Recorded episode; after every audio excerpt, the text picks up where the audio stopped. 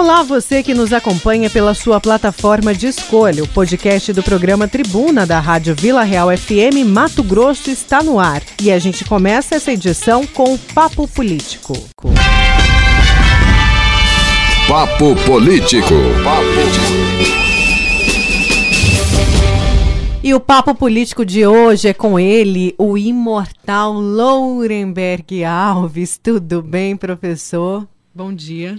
Bom dia, Nayara. Bom dia, Nayana. Bom dia, professor. Tem que, tem que falar com muito cuidado, viu, Nayara? Porque vai.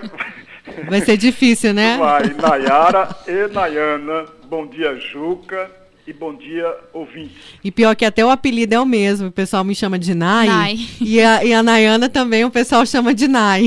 então é complicado. Vai, vai complicar. Mas, Na- Nayara, deixa eu abrir um pequeno parênteses para dizer da minha alegria, da minha satisfação de ter convivido esses poucos, pouco tempo que nós convivemos junto com a Verônica, que é uma profissional altamente ca- qualificada. Eu não tenho dúvida nenhuma dessa nova tarefa, que não é nova tão assim, porque é muito conhecida dela, nessa nova tarefa, nessa nova empreitada que ela vai ter, que ela terá, é, ela sairá muitíssimo bem. Eu tenho a certeza absoluta disso. Com certeza, professor. A gente, a gente também deseja aí toda, toda sorte para Verônica Raquel. É, o que a gente deseja, tenho certeza que vai ser muito sucesso ali o balanço geral. Professor Lourenberg Alves, vamos falar aí, na verdade, de um assunto mais amplo, né? Não específico de, enfim, de não é uma notícia específica, mas falar dessa, dessa questão da retomada da economia, né? A gente, a Nayana me passa informação de que parece que mais hoje também nenhum caso foi registrado ontem, Isso. né, Nayana? É, daqui a pouco a gente vai soltar a entrevista do secretário, mas ele já adiantou aqui que continuamos em 181 casos confirmados de Covid-19. É, não tivemos aumento de segunda-feira até hoje, quarta-feira. Que é uma excelente notícia, né, professor? Então a gente não tem um aumento em Mato Grosso, estagnou aí nesses números, não tem mais casos de morte, graças a Deus. E aí os municípios já começam a estudar a retomada da economia. O prefeito Emanuel Pinheiro já anunciou isso, Várzea Grande deve acompanhar aí o que a prefeitura de Cuiabá vai fazer, até porque a cidade está muito colada. Outras cidades do interior também já flexibilizaram o comércio, como Rondonópolis, inclusive Rondonópolis abrindo bares e restaurantes. Chapada dos Guimarães Chapadas também, também, com abertura de, aberto. de bares e restaurantes. E no âmbito do Brasil, né? O, pre- o presidente Jair Bolsonaro já estudando a retomada das escolas militares, ou seja, a vida é, tentando, né, professor, voltar ao normal. Mas no outro cenário a gente acompanha aí estados em colapsos. Por exemplo, o estado do Amazonas, a capital Manaus, aí sofrendo muito com os casos de coronavírus, é, Rio de Janeiro, São Paulo, que continua aí sendo o epicentro dessa doença, o Ceará também com muitos casos é, da, da Covid-19, também com um colapso ali no SUS nessas cidades, mas em contrapartida outras cidades com um cenário muito mais favorável. E a gente falando nesse né, num geral, de uma forma geral. Ainda vai demorar, na sua opinião, professor Lorenberg, que a gente con- consiga aí retomar, que as pessoas consigam, por exemplo, voltar a ganhar dinheiro, voltar a fazer a economia circular? Nayara, é uma grande, mas uma grande questão e é preciso que a gente tenha o, o- o cenário completo sobre a mesa para nós avaliarmos. Não é, é, é- é claro e evidente que os números agora dito pela Nayana e por você, Nayara, são números que favorecem muito a capital e Mato Grosso. Me corrija, Nayara- Nayana, se eu estiver equivocado. Parece-me que são apenas seis casos de morte em Mato Grosso. Isso mesmo, né? seis casos. Quer dizer, é um número pequeno, veja, amigo, é um número pequeno de mortes. Eu não estou aqui dizendo que a- é- é- é- as vidas não devam ser valorizadas. Não é isso que eu estou dizendo. Estou falando que é um número pequeno em comparação com outras capitais. Eu me lembro muitíssimo bem de ter lido ontem, ainda ontem, é, o drama vivido do Arthur Virgílio. Para quem não sabe, o Arthur Virgílio é o prefeito de Manaus. Está no seu segundo mandato. Ele era senador, antes de ser prefeito, era senador, um grande senador, é um grande tribuno. É, é, e, e aí eu encontro uma situação dessa no final do seu segundo mandato, que não é culpa dele, evidentemente, mas os números de Manaus são muito negativos. Ele que tinha o sonho, que ainda deve ter esse mesmo sonho, de, de chegar a governar Manaus, ah, Manaus, não, desculpa, governar a, a, o estado de Amazonas, é, de acordo com essa situação que está, Nayara, é muito pouco, é muito pouco provável que ele venha para a disputa daqui a dois anos, quando termina o seu mandato, para disputar o governo do Estado, em razão da situação que existe em Manaus. É, por outro lado, a gente não pode perder de vista, amigos, eu, eu, por exemplo, já, já disse aqui por várias oportunidades que sou favorável ao isolamento social, que sou favorável ao fechamento de parte do comércio, como foi aqui, é, é, mas também nós temos que ter a clareza que nenhuma economia do mundo, amigos, nenhuma economia do mundo tolera muito tempo de paralisação. Não tolera. Nem os Estados Unidos, que é a sede maior, que são a sede maior do capitalismo mundial, não consegue ficar muito tempo com grande parte das suas atividades econômicas paralisadas não consegue, é preciso retomar. Mas aí, Nayara, Nayana e amigos ouvintes, a tarefa da retomada é muito mais difícil do que a primeira tarefa de fechar. Porque fechar é muito fácil. É, é, é falar, olha, determinados segmentos das atividades econômicas não podem funcionar por causa disso disso, disso. Agora, a retomada é mais difícil. E daí me parece que no primeiro momento, o prefeito foi feliz quando disse que é, vai retomar de forma gradativa. É, se não me falha a memória, as academias, as feiras livres e os shoppings continuarão fechados, fechados por enquanto. E só retomarão outras atividades do comércio, comércio varejista, por exemplo. Agora, isso é gradativo e por isso o cuidado é maior, porque a, a todo momento terá que cobrar responsabilidades de empresas, responsabilidade do conjunto da sociedade e convenhamos, Nayara, nós somos seres humanos, os seres humanos, quando todos nós, eu estou falando de uma forma geral, quando as coisas vão ficando relaxadas, eles também passam a ter menos cuidado inclusive cuidado com a própria saúde. Infelizmente, eu não consegui entender, dentro do decreto, do novo decreto do prefeito, a responsabilidade, qual é a responsabilidade que ele está se referindo quando ele menciona as empresas. Quais são as consequências caso uma dessas empresas venham ou venha a, a, a cometer um deslize, um erro ou não respeitar as regras? Então ele não disse nada disso. Então é preciso que, Nayana, que tudo isso seja às claras, para que nós todos possamos acompanhar, to, todos nós precisamos policiar e nos policiar, porque não está controlado o vírus, ao contrário, o fato de ter um número pequeno de mortes e um número pequeno de, de, de, infectados não significa que não devemos ter cuidados. Agora nós estamos falando aqui retomada de atividades econômicas que ajudarão muito, ajudarão muito no combate, é, na, no combate à crise econômica que se instalou. Eu vou repetir, a crise econômica no Brasil não é consequência única e exclusiva do coronavírus. Nós já estávamos atravessando uma crise econômica muito grande. Tanto é verdade que nós já tínhamos, antes do vírus, cerca de 12 a 13 milhões de desempregados.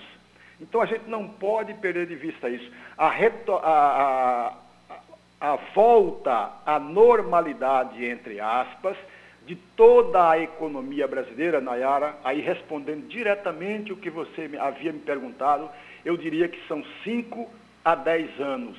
Entre 5 a 10 anos, mesmo assim, teria que, teríamos que ter planos de ações coisa que até hoje eu não vi ainda, planejamento que possa estimular, que possa impulsionar a indústria, impulsionar a área de serviços, impulsionar o turismo, que convenhamos, Nayara, no mundo todo, a atividade turística, o turismo, a meu juízo, foi uma das dos segmentos que mais perdeu com toda essa crise. Então é preciso que tenhamos a clareza disso e eu diria, nós só teremos folga nesse jogo da economia entre 5 a 10 anos. Certo, professor, tem mais tem participações aqui dos nossos ouvintes, né? A gente para para refletir, tenta imaginar do que vai ser, né, a nossa vida, do que vai ser o nosso país pós pandemia. E a gente, é, eu acho que é uma certeza que a gente tem, eu tenho pelo menos, vou falar por mim, é de que as pessoas vão ser melhores. Não sei se o senhor tem essa mesma percepção, as pessoas vão aprender a dar valor mais nas coisas pequenas, é, ser muito mais solidário, porque a gente vê tantos atos de solidariedade agora diante dessa pandemia, né, das pessoas, até quem não tem muito, mas dando, dividindo aí o pão, como a gente fala. Eu, eu creio que numa, numa forma geral, a, o ser humano vai ser melhor pós-pandemia. É, tomara, viu, Nayara? Eu acredito mesmo nisso, até porque a minha área de atuação é a área de humanidades, né? Você vê todo momento falando, e, e você lembrou muito bem, e, tá, e tem toda a, a convicção disso, de que os exemplos de solidariedade que nós estamos vendo, assistindo e lendo a respeito, nos leva a uma grande reflexão, Nayana. É, qual é o nosso principal objetivo no mundo? Qual é a principal atividade, é, objetivo do ser humano no mundo? A, a filósofa Hannah Arendt, que morreu em 1975, setembro de 1975, que era judeu, ela correu da Alemanha nazista, foi parar nos Estados Unidos. Ela tem uma frase, Nayara, que é extraordinária a meu juízo. Ela diz que o ser humano ele está sustentado num tripé, que é a primeira peça do tripé, o trabalhar. A segunda peça, Nayana, é o relacionar e a terceira, o amar. Veja, se nós observarmos, Nayara, nós não fazemos nenhuma dessas funções, nós não temos nenhuma dessas funções, senão as três juntas. Porque ao mesmo tempo que nós estamos relacionando, nós estamos trabalhando. Ao mesmo tempo que nós estamos trabalhando com um grupo de pessoas, nós estamos relacionando com esse grupo de pessoas. Veja a importância dessa frase. Se faltar uma dessas peças, nós deixamos de ser ser humano. E aí você foi muito feliz, Nayara, de acreditar que nós possamos ser um pouco melhor do que fomos antes do vírus. Eu espero exatamente isso, que nós retomemos a nossa principal função de ser ser humano. Professor, vamos às participações aqui dos nossos ouvintes. Vamos lá. Essa retomada tem que ser gradual, com responsabilidade, né? Tem que ser passo a passo, planejada, né? que infelizmente esse país não se faz planejamento de nada, né? é só no achismo, então temos que ter dados sérios para fazer essa questão da retomada. Né? Outra coisa importantíssima, né? o controle de entrada no estado, no, no, aeroporto, principalmente nas rodoviárias, né? porque o aeroporto até poucos dias atrás estava liberado, né? Tava, entrava quem quisesse, né? não tinha nenhum controle. Então, sim, temos que retomar, mas com cuidado, porque o momento ainda não é de, de, de alívio, não. Ainda estamos atravessando esse momento crítico, né? Cuiabá está num momento bom, mas esperamos que continue assim. Né? Bom dia, Sandro Rosa. Mais uma participação, professor, daí o senhor comenta aí as duas participações dos nossos ouvintes. Bom dia, Vila Real. Bom dia, bom dia, meninas. Bem-vinda, Nayana, para o grupo. E o professor, bom dia também. É, a questão de São Paulo ser considerado o epicentro da, da, do, do, caso de morte, acontece que foi feito um levantamento. Ainda ontem eu vi vários vídeos mostrando que os hospitais de campanha lá estão todos vazios. Inclusive, até as pessoas que estão fazendo reportagem, que ah, o segurança queria bater neles, aquela coisa toda. Acontece que lá nunca mais morreu ninguém de outras coisas, que nem de, de ataque cardíaco, de outras coisas. De, e tem várias, todos eles colocavam na conta do coronavírus. E é por isso é que eles estão com esse número grande, mas já, foi já estão fazendo um levantamento e já descobriram que não é do jeito que o Dória está fazendo.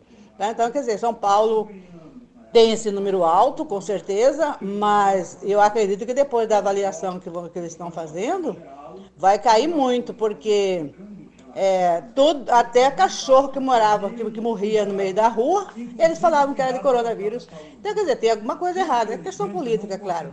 Bom dia, Eliane de Vaza Grande. Professor, tem mais participações? Pode comentar essas. É, as duas participações são sempre. Aliás, os dois, San, o Sandro Rosa e, e a Eliane sempre participa e é tão bom, mas tão bom ouvi-los que eu ficar, eu ouviria novamente a fala dos dois, Nayara.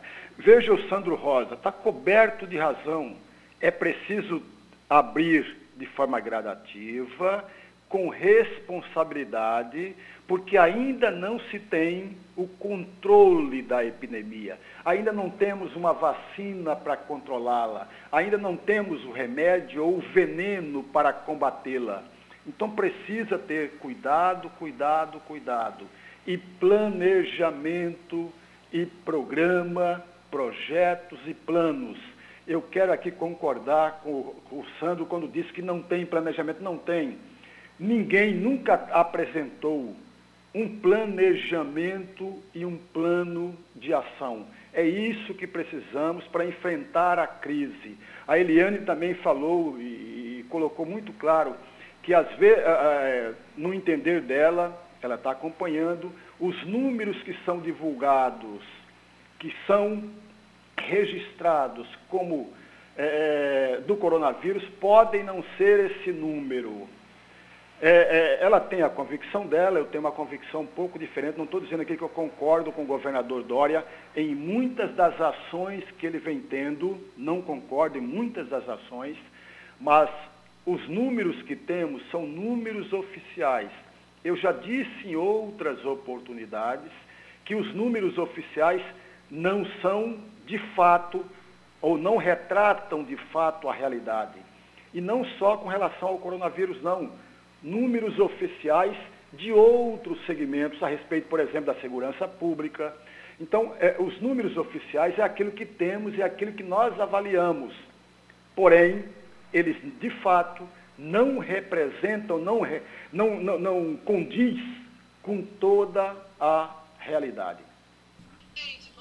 Certo, professor, tem mais participação aqui do nosso ouvinte via WhatsApp. Vamos lá, o pessoal participando em peso, viu, Lorenberg? Vamos lá.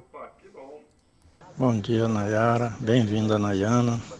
Bom dia, professora. Aqui é o Júnior Jardim Aeroporto. É, sobre a, essa abertura do comércio, estou sentindo um fato que, infelizmente, o pessoal dos shoppings, dos três shoppings, vão perder a segunda principal data para eles. Eles vão perder para o Natal, que seria o Dia das Mães. Mas eles estão pagando caro pelo comodismo porque enquanto que o pessoal do centro ficou pressionando, fizeram carreata, eles, eu não vi, continuando dessas carreatas, eu não vi nenhum, é, ninguém de, de shopping se manifestando. E agora eles perderam a, eles perderam a, a meada, a meada, a linha da meada, porque você acha que algum lojista do centro vai fazer manifestação a favor de abrir shopping agora? Eles vão aproveitar a melhor data. Infelizmente, o prefeito, se continuar, se não abrir o shopping, os shoppings antes, vai, vai conseguir fazer com que há um tumulto danado de gente, de aglomeração absurda de gente no centro, porque afinal de contas é uma data especial e, e eu, eu acredito que as lojas do centro não vai suportar tanta uh, movimentação. Eu acho que ele deveria refletir melhor e, e abrir o shopping, já que os lojistas de shopping não, não tiveram a mesma a mesma astúcia que teve o pessoal do centro, pelo menos agora que o prefeito pense não pelos nos lojistas, mas aos funcionários. Minha esposa está lá um, um mês, lá, coitada, reduziu os ganhos dela de em 80%. E tem contas para pagar, e os funcionários têm contas a pagar, que o patrão não está nem aí, que nem minha esposa recebia 3 mil, 4 mil por mês, ela está recebendo 300 reais porque é o salário mínimo do comércio, de, de, tirando o Unimed, que eles pagam uma parte do Unimed, e, e, e INSS, que essas coisas não, não, não, o governo não isentou, não. É, você sentiu aí, claro, um desabafo também, né, professor, na fala do João é, Lima, do Jardim Aeroporto. E tem o Lima, do Jardim Mossoró, que é, é outra pessoa. Vamos colocar aqui a participação dele. Bom dia a todos, é o Lima, do Jardim Mossoró. É... A questão da economia, é certeza que a oposição vai jogar a batata quente no colo do governo. E realmente a quarentena é, horizontal, ela vai deixar um rastro é, bem mais pior do que a própria pandemia em si. E sem contar também, professor, que já politizaram o Covid-19 e já está virando Covidão. É, as verbas, os recursos que foram destinados para combate, abre aspas, à pandemia, sabe lá Deus onde vai parar. É que nem eu voltei a falar esse tempo atrás aqui. Nem aqui nem na China a gente vai saber onde vai parar essas verbas que foi destinadas. Fizeram um, um alarmismo muito grande com perspectivas é, castas, catastróficas, né? Você pode ver que não é a realidade aqui de Cuiabá, a gente tem um comércio parado. Agora o que a gente precisa ver na prática é que os nossos governantes, os parlamentares, você está entendendo, do nosso estado, o que, que eles vão fazer para retomar a força do comércio local porque família nenhuma vive sem renda, tá? Família nenhuma vive sem renda. E o caos no nosso comércio foi muito grande. Todos os trabalhadores autônomos e os pequenos comerciantes estão pagando o pato. Professor Lourenberg Alves. Olha, é, Nayara, Nayana, talvez seja a primeira vez que a Nayana ouvirá eu a fazer a, a, uma, uma afirmação que eu sempre fiz é muito bom trabalhar, é muito bom participar, Nayara, do programa Tribuna na Rádio Vila Real. Olha os depoimentos dos nossos ouvintes, olha a narrativa dos nossos ouvintes. São simplesmente muito boas. Então, Nayana, é, não se canse, por favor, se você me ouvir repetir essa mesma frase em outros dias, em outros momentos, porque eu não me canso de, de dizer que eu estou muito bem, mas tranquilo no programa Tribuna, além de contar com grandes profissionais, como aí a Nayana e a, e a Nayara e a Verônica que era, é, eu estou diante de um grupo muito bom de ouvintes. Veja o que diz, que na verdade, o que diz o Lima, lá do, do bairro Mossoró. É exatamente isso, tem que ter cuidado, cuidado, cuidado, cuidado, para ver o planejamento de tudo isso. O, o, João, eu concordo com você, Nayara. Quando, é, é, é parte da, da, do que ele falou foi um desabafo, um desabafo de alguém que está sofrendo na carne todas as consequências do fechamento de parte do comércio. Isso é, é, é comum, porque quando você fecha uma determinada atividade econômica e uma atividade que tem um número grande de famílias, e ainda que esse número fosse pequeno, ainda assim seria sentido por cada uma das pessoas.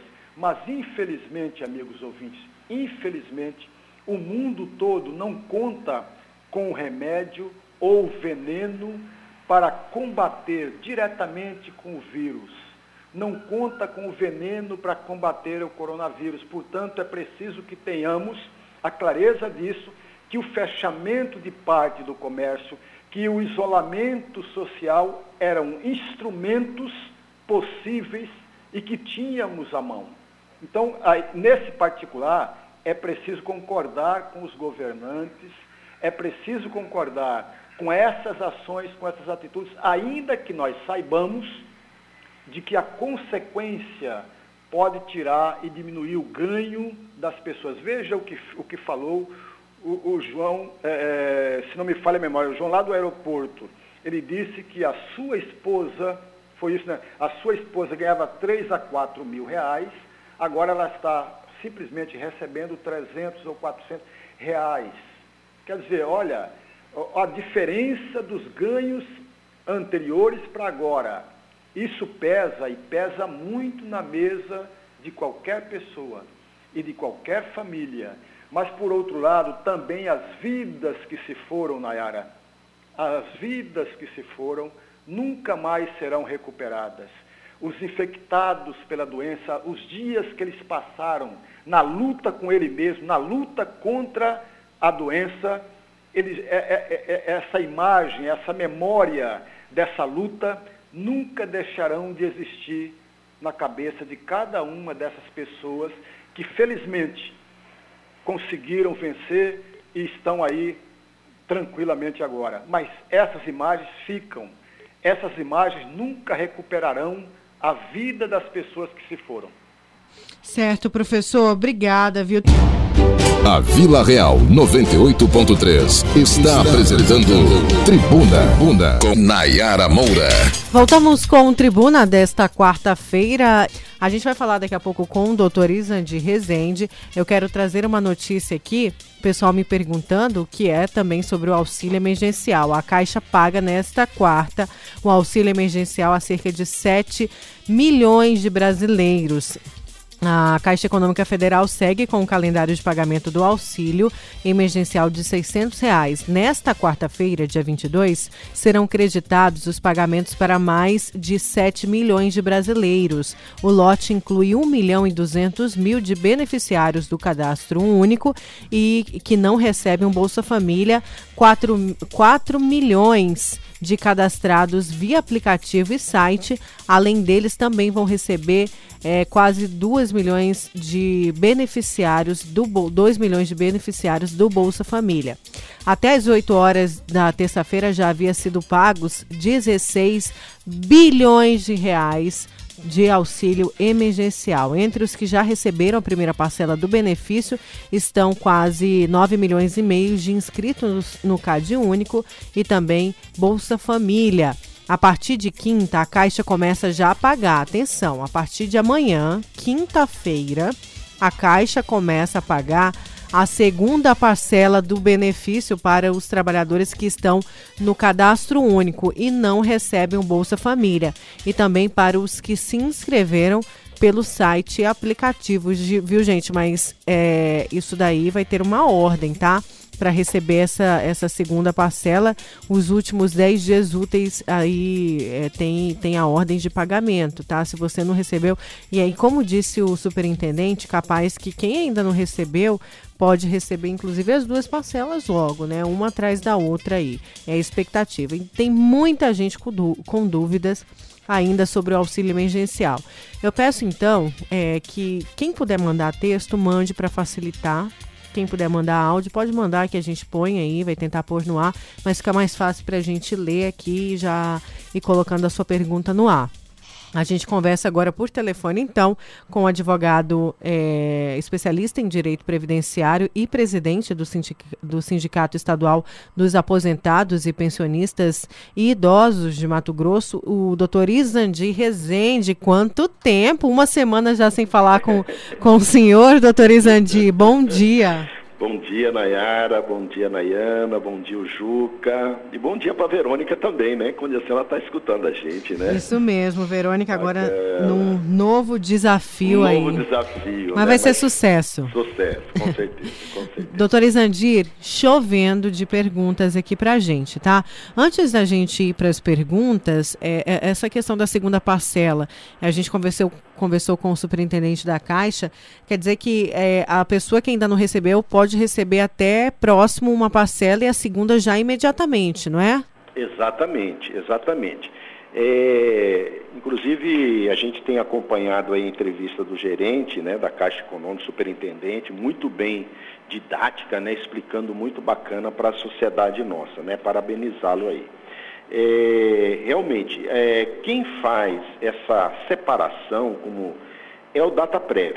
Né? O DataPrev que vai separar cada inscrito né, que está sendo realizado na plataforma da Caixa Econômica. Então, quando eles encaminham para a Caixa Econômica, dando o que da aprovação para o pagamento desse salário-benefício, Aqueles que não receberam a primeira parcela, eles poderão sim receber a primeira e automaticamente já a segunda parcela em questão de uma semana no máximo, né? Essa é a previsão do governo. Já está sendo lançado hoje, né? A gente sabe que hoje já está sendo depositado a segunda parcela, né?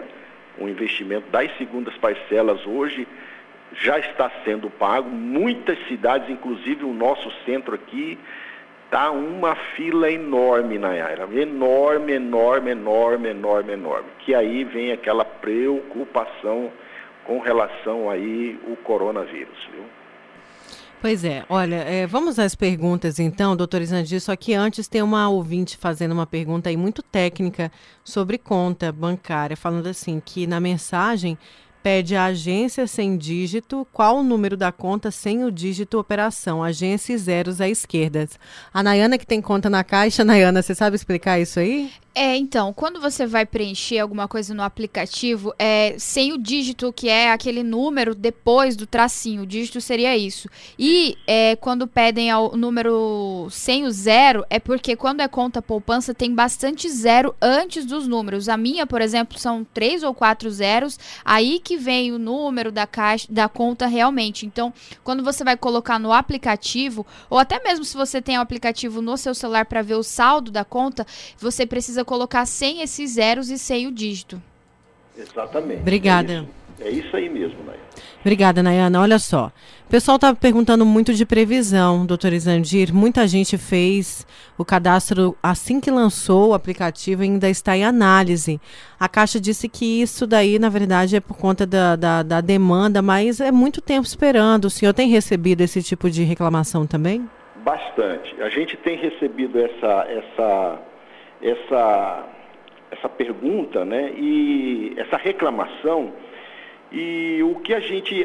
Aí a gente fica assim naquela situação de que, como a Caixa Econômica alega que essa, essa, digamos assim, essa opção de análise é da data prévia, fica difícil para nós o acesso à data prévia. Como que nós vamos saber se a data prévia hoje ela já reconheceu o direito do Isandir ou não? Até onde vai ficar essa análise? Então, o que nós estamos percebendo que poderiam, né, aí a gente tem que pedir aqui para a data prévia, ela dá uma resposta. Se o governo está falando que é 72 horas eu tenho que ter uma resposta, bom, passaram três dias úteis, eu não tive a resposta, que sejamos aí ponderados a ter mais três dias úteis.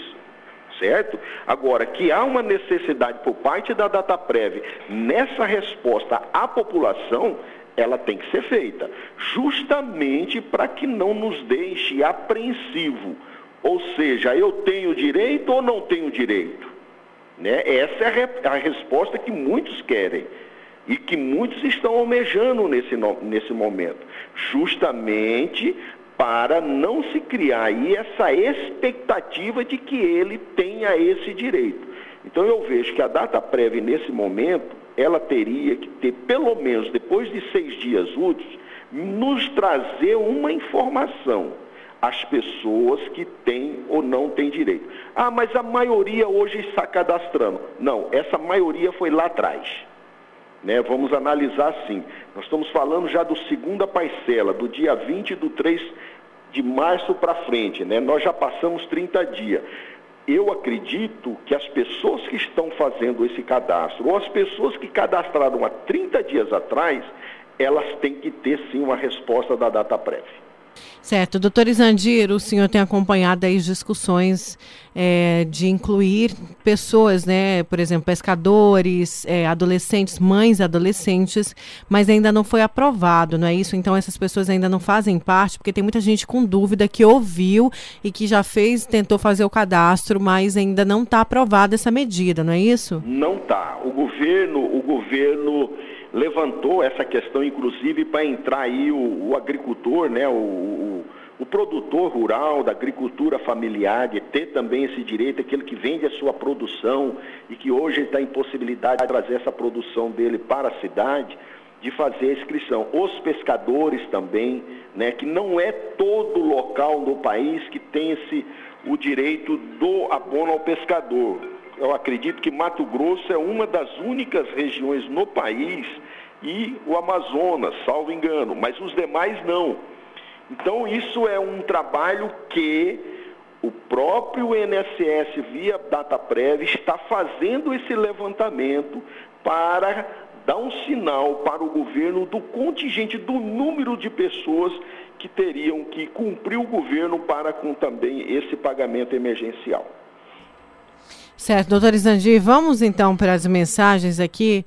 Muita gente com dúvidas, muita gente mandando aí mensagem para a gente via WhatsApp. Olha, Nayara, eu ouvi dizer que quem tem carteira assinada pode receber. Ainda uma pergunta sobre isso. Doutor Isandi, minha questão é o seguinte: vou colocar mais uma que é parecida, tá, doutor Isandi?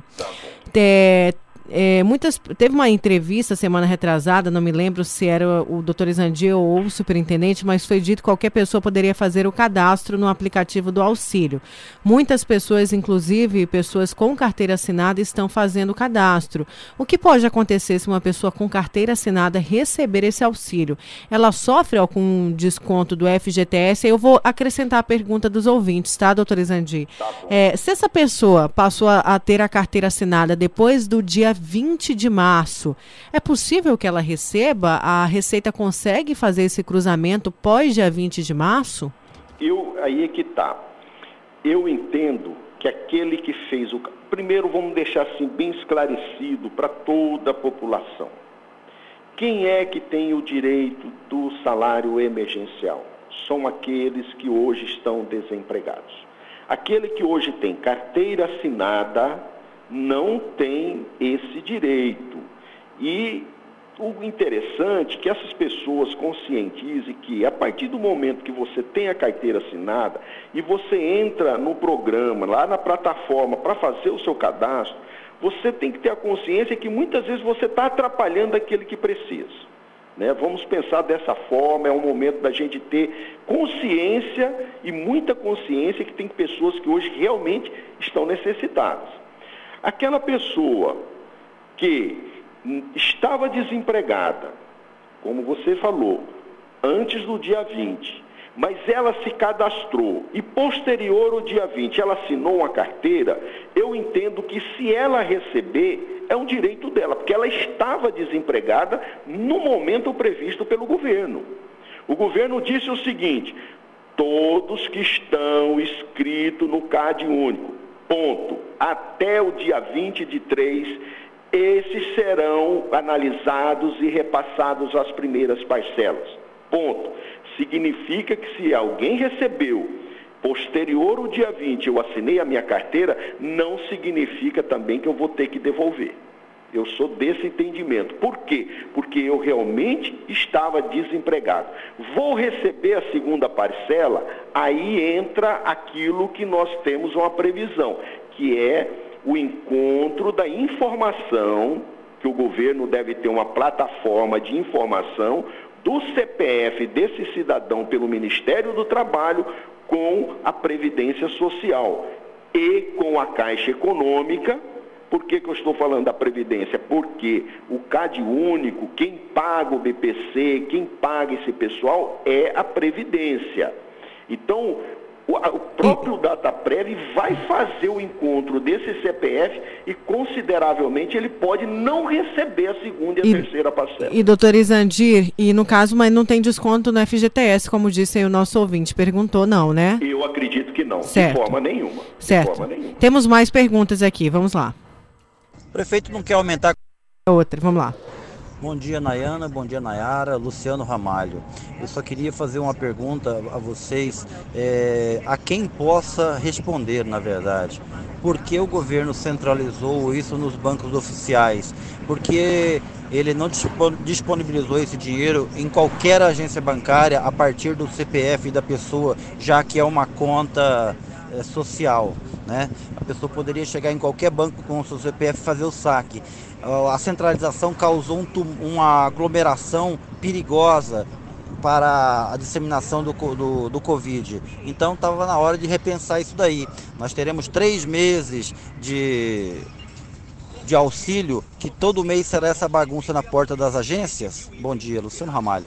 E olha que o Luciano Ramalho fala, a, a, a bagunça... A bagunça tá feia, viu, doutor Isandi? Tá feia, Porque tá o primo manda lá de Varzé Grande pra gente aqui as fotos lá das agências do Cristo Rei nessa manhã. A situação tá bem aqui feia. Do centro, é. Aqui do centro, a, a fila tem mais de. E, e ele, é, e ele disse que as máquinas estão fora do ar. A gente, inclusive, Aí. já mandou para a assessoria da Caixa Econômica para saber o que, que aconteceu ali na região. É, por favor, doutor Isandir. Olha, o que ele colocou realmente tem sentido. Agora vamos pensar o seguinte: nunca o país passou, nunca nós passamos por um problema idêntico no país. Então, isso é um fato que não é normal, é anormal. Segundo, você tem que ter um planejamento. Né? O governo federal ele tem um planejamento. A única maneira do governo federal, nesse momento, nesse momento eu entendo, é através da Caixa Econômica Federal. Por quê? Porque é uma instituição parelhada a governo federal. Tanto é que se o cidadão tem alguma conta, quando ele faz o cadastro, que ele tem uma conta no Banco Bradesco, no Banco Itaú, no Santander, ele tem a liberdade sim de colocar sua conta e receber por aquela conta. Agora, aqueles que não têm a conta, né, o nosso ouvinte ele tem que entender que o governo está abrindo uma conta exclusiva para esse cidadão, lembrando que essa conta ele vai receber o valor emergencial e que posterior ele poderá movimentar nessa conta assim ele o desejando. Ou seja, milhares e milhares de brasileiros não têm uma conta hoje bancária. O nosso ouvinte está perguntando sobre a questão dos pais solteiros. Sexta-feira foi falado que os pais solteiros teriam auxílio da mesma forma que as mães solteiras. Explica para a gente, doutor Isandir. Olha, é aquela questão. Todos têm o direito de receber? Sim. Têm o direito de fazer inscrição? Sim. Agora, quem vai separar, quem vai fazer essa análise, se realmente está compatível a exigências do governo federal, aí nós vamos entrar naquela questão da receita, da declaração da receita de 2018, se ele ganha abaixo de três salários, até três salários mínimos, se ele está ou não cadastrado no CAD único, se ele é informal ou não, se ele não está trabalhando de carteira assinada. Todas as pessoas, todas têm o direito de se cadastrar. Agora, cabe à DataPrev fazer a separação, a análise desse CPF e posterior encaminhar ao governo federal, que seria a Caixa Econômica, que aquele cidadão está apto para receber esse salário. O que eu vejo, Nayara, que está gerando uma confusão e o governo tem que tomar uma providência imediata, é já dizer aqueles que não têm o direito. Então eu vejo que isso aí está deixando muito a sociedade agoniada. Eu tenho ou não tenho o direito? E que gera uma expectativa. Pois é, o pessoal, inclusive, está falando dessa questão também, doutor Isandi, o, de, de, que já foi aprovado. Aparece o seguinte: situação aprovada. Maravilha, mas não. É, mas e aí? Qual que é o prazo? Porque não cai o dinheiro. E eu queria que o senhor explicasse se pode. Porque ontem um ouvinte falou o seguinte: olha, eu informei a, o Banco do Bradesco, né? E só que quando caiu o dinheiro, o Bradesco aplicou esse dinheiro. Claro que esse ouvinte já deve ter, é, devia ter autorizado isso quando abriu a conta, mas acabou aplicando num fundo lá que dá para resgatar, mas estava nesse fundo. É, isso pode acontecer. Qual que é a orientação nesse momento? Situação aprovada. Porém, o ouvinte olha lá na conta que informou ou na conta social e o dinheiro ainda não caiu. Tem um prazo, doutor Isandi? O senhor tem essa informação? Olha, Vamos lá. Quando eu informo uma conta, né? Quando eu informo uma conta, é, essa conta automaticamente o governo vai depositar nessa conta que ele informou. Então, se ele colocou numa conta no Bradesco, se ele tem lá um dinheiro e esse dinheiro caiu e o banco vai jogar no fundo, bom, se ele informou essa conta, O papel dele, o papel desse cidadão é puxar um extrato para verificar se esse valor caiu ou não na minha conta. A partir do momento que caiu, eu vou resgatar esse dinheiro. Um exemplo que nós temos visto aí, a reclamação, e eu fico admirado, Nayara, e chateado de ver a atitude do Banco do Brasil. O Banco do Brasil, por ser uma instituição voltada ao governo federal, não poderia estar fazendo o que está fazendo. É pegar dinheiro de cidadãos de 600 reais para pagar débito junto ao próprio banco. Isso está acontecendo e o governo disse que esse valor tem a exclusividade, o objetivo de atender à necessidade desse cidadão. Isso está claro. Ontem eu estava ouvindo o, o, superintendente da Caixa Econômica, é óbvio que ele falou de uma maneira muito formal, né? Cada banco é seu cada banco é seu banco não, é ordem do governo federal, não pode. Se eu tenho uma dívida no Banco do Brasil e esse dinheiro que o governo federal está me entregando, está me dando para minha sobrevivência e o banco me tomar esse dinheiro que é para mim comprar meu alimento por causa de uma dívida que eu tenho pendente, isso para mim é crime. Isso para mim é crime, porque você está desrespeitando uma determinação de um governo federal. Então isso está acontecendo. Isso não pode acontecer. E se acontecer, nós temos que levar o conhecimento do Ministério Público Federal, sim. E, tem, e, e, teria aí como, pois é, denunciar onde? Porque, por exemplo, no a pessoa, é, a, a, pessoa co colocou já o número da conta do Banco do Brasil. Já tinha sido falado que não ia ser debitado, né, essa, essa, esse auxílio. Não e pode. aí não tem mais como voltar atrás ou tem como corrigir tem, a conta tem, lá? Tem? Tem, tem, tem, porque o banco está desrespeitando uma determinação do governo federal. O, o, o banco tem que entender o seguinte: esse dinheiro, Nayara, é como se eu tivesse recebendo do governo 600 reais. Ele está dando 600 reais para todo mundo. Ó, isso aqui é para você comprar o seu bolsa é, a sua cesta básica. É para você não passar fome, porque tem brasileiro passando fome. Então isso aqui é para você não passar fome. Aí eu deposito num Banco do Brasil. Esse Banco do Brasil pega 600 reais que o governo está me dando para ficar para ele, uma instituição financeira. Isso é crime. Isso é crime. O Ministério Público Federal tem que tomar atitude sim. Agora, para o Ministério Público Federal tomar atitude, tem que haver a denúncia. As pessoas têm que começar a denunciar. Vamos a mais participação, doutor Isandi. Só mais uma antes do intervalo. O senhor continua com a gente, né? Continua. V vamos aqui com a Vanessa, de Porto Brandão. Oi, bom dia, Nayara. Eu gostaria de fazer uma pergunta sobre o auxílio emergencial. É, por exemplo, eu fiz o cadastro do auxílio emergencial e coloquei o número da conta um número a mais passando. E não percebi isso no dia. Depois que foi aprovado, que eu fui ver que estava um número da conta passando a mais. Aí eu gostaria de saber se mesmo assim eu vou conseguir receber, como que fica. Me responde aí, por favor, Vanessa. Doutor Isandir. Vanessa, se você colocou um número a mais, isso muitas vezes acontece, o que pode, mesmo sendo aprovado, não ser depositado. Isso pode ocorrer.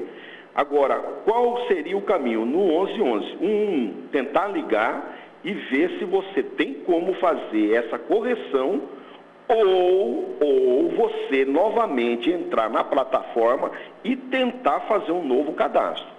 Eu acredito, porque isso é automático, principalmente, um exemplo, quando você faz uma transferência de uma, um número que você digitar errado, não conclui, não finaliza a transferência, mesmo eu tendo colocado o nome da pessoa e o CPF dela.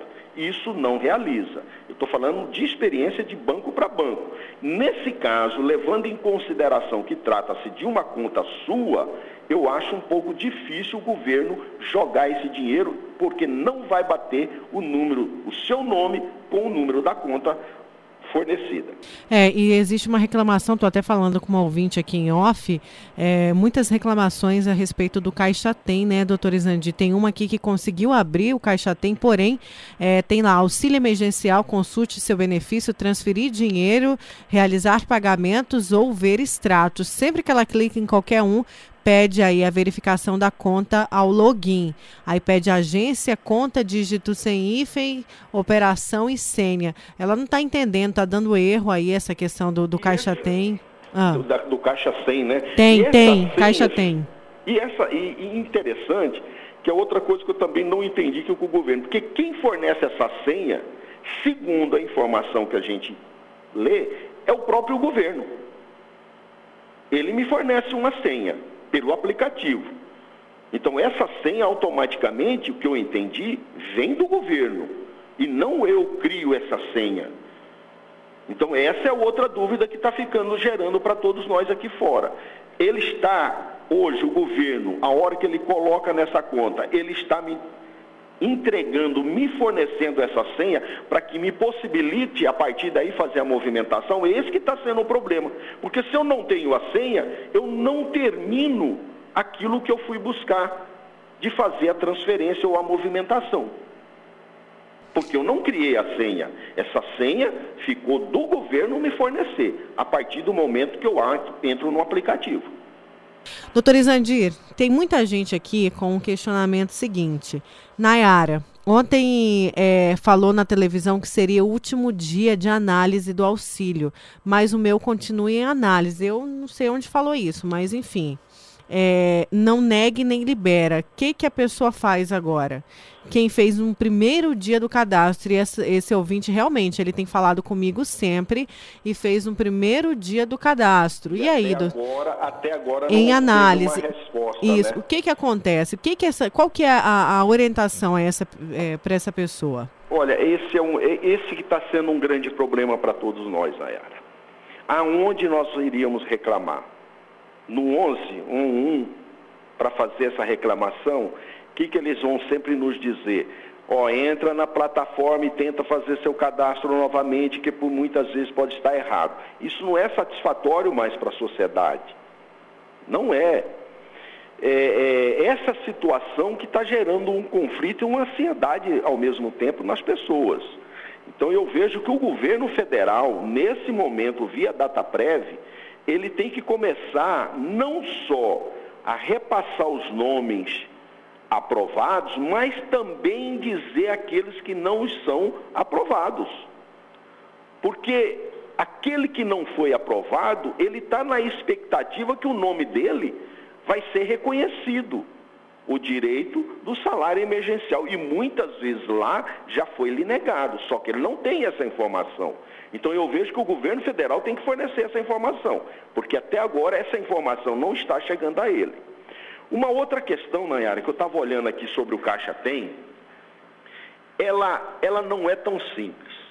Ela não é tão simples. Você vai olhar aqui os passos, vai de um item até o décimo quarto. Olha como que é complexo isso aqui. Quer dizer, uma pessoa Será que uma pessoa comum, eu, não, eu julgo por mim, às vezes eu vou mexer num aplicativo e eu peço meu filho fazer para mim, por causa das sequências. Nós não temos esse costume hoje no mundo virtual. Então nós temos certas dificuldades. E se não preencher um passo desse, pô, são 14 passos. Quer dizer, se eu não preencher um desse de errado, lá no final eu não tenho êxito. Aí eu vejo, Nayara, que era hora do município, de cada município, entrar numa parceria via a Câmara Municipal, via Assembleia Legislativa, para ajudar a ter pessoas disponíveis que tenham esse conhecimento para auxiliar as pessoas que hoje estão precisando desse valor. E que muitas vezes ela não está sabendo preencher, preencher esses 14 passos que ela tem que fazer pelo celular. Eu acho que aí seria interessante a própria Câmara, Casa do Povo e Assembleia Legislativa, certo? Buscar através de pessoas que tenham habilidade nesse, nesse projeto, nesse programa, de auxiliar aqueles que precisam, porque muitos não vão dar conta. Tem uma pergunta aqui da Ana Marlene de Várzea Grande. Ela tem 65 anos, ela já ligou no 111 e disseram que o benefício dela foi aprovado no Bolsa Família. Só que ela não tem o Bolsa Família há muitos anos. Ela quer saber como que ela vai receber. Ela disse também que tem conta poupança na Caixa, mas não tem nem o cartão mais do Bolsa Família. Ela quer saber se ela consegue receber nessa conta poupança da Caixa. Se ela tem uma conta poupança na Caixa, automaticamente o governo vai depositar nessa conta. Agora, veja só, tá aí, um exemplo do que nós estamos falando. Ela teve o Bolsa Família há muito tempo. Aí eu pergunto, hoje, para o governo, será que ela não está ainda recebendo esse Bolsa Família? Fica a dúvida.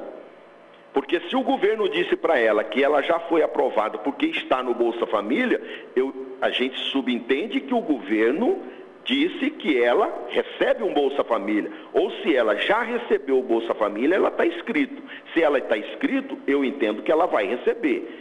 Agora, ela vai receber em qual banco? Porque ela não preencheu o número da conta dela. Ou será que ela preencheu o número da conta dela? Porque a gente ouve o seguinte: eu posso preencher no aplicativo a minha conta. E se eu não preencher a minha conta? A Caixa Econômica vai depositar na conta automaticamente, na conta que eu tenho dentro da Caixa Econômica? Essa resposta nós não sabemos. Então, existe aí ainda uma falta de melhoria de informação eu vejo, por parte do governo federal, de estratégias justamente para esses tipos de casos. Porque ela recebeu, ela não recebe. Não, mas foi aprovado. E foi aprovado, então ela vai receber em qual conta? E, doutor Isandir, o pessoal está até perguntando se a recomendação seria fazer de novo o cadastro, quem está em análise? Eu iria por aí. Eu iria fazer novamente o análise. Eu faria novamente esse cadastro porque eu preenchi esse cadastro corretamente. Se eu não tenho uma resposta, porque quem está aprovado, está aprovado. E quem não está aprovado, eu tenho uma resposta, muitas vezes eu posso ter no meu preenchimento feito de forma errada. Certo. Não preenchi corretamente. Agora, eu vejo. Agora tem como corrigir também, né, corrigir, doutor Zandir? Corrigir corrigir. Eu vejo que aí falta um pouco também da participação do governo do Estado e do gestor municipais, para ajudar e dar orientação a essa população que ela é carente dessa informação. Fica difícil para ela fazer todo esse o, segmento sozinha. O nosso ouvinte disse que já tentou fazer o cadastro novamente, mas não conseguiu, não deu certo. Então teria que voltar lá, ler tudo que escreveu para ver se não tem nada não errado. Não tem nada errado. Né? né? Certo. É, vamos aqui a mais uma pergunta da nosso ouvinte falando da questão do INSS. Por favor, fala fala sobre, no seu programa sobre o INSS, pois com o vírus esqueceram das pessoas que estão na fila da aposentadoria. Nayara, meu tio está na fila do INSS, mas de ano em ano não tem nem resposta, liga lá, nem atende. Doutor Isandi, o pessoal está reclamando muito desse atendimento, desse teleatendimento que não está funcionando do INSS. O que fazer nesse caso? Eu peço até, inclusive, que o senhor deixe o telefone do sindicato também. Olha, o que a gente tem feito aqui muito muito, é muito. São os mandados de segurança, é incrível. É todo dia 10, 20 mandados de segurança para que se cumpra. Tem pessoas, tem pessoas que recebem o auxílio doença. O INSS está suspendendo o auxílio doença sem fazer a perícia. O governo federal já foi a público e disse e disse que durante um período de 90 dias, aqueles que estiverem recebendo auxílio doença não sofrerão nenhum prejuízo na suspensão desse benefício. Ou seja, não poderá a Previdência suspender o benefício por 90 dias de todos aqueles que já vinham recebendo justamente porque o INSS está fechado e sem condições de fazer a perícia médica. Isso tem causado um transtorno nas pessoas. Um transtorno. Todo mundo hoje está falando em coronavírus e justamente está esquecendo esse outro lado aqui. Um transtorno enorme. O que se fazer? Mandado de segurança. É, é entrar com mandado de segurança para pedir o implantamento, a implantação imediata de conformidade com a determinação do decreto do próprio presidente da República. Ou seja, o que o homem fala, aqui embaixo não se cumpre. Essa é a realidade hoje que nós estamos vivendo.